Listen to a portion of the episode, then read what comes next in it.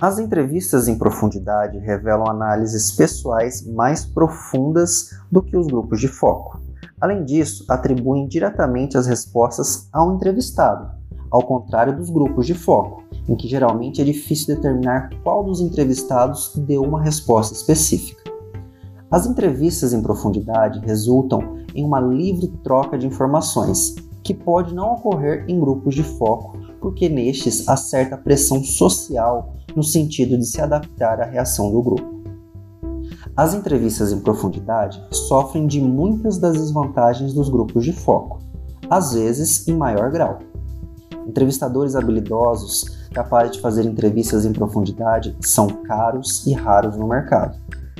A falta de estrutura torna as, os resultados suscetíveis à influência do entrevistador, e a qualidade e completude dos resultados dependem em grande medida da sua habilidade.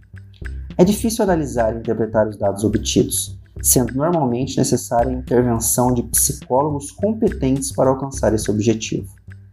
A duração da entrevista combinada com seu alto custo, significa que o número de entrevistas em profundidade em um projeto será sempre pequeno.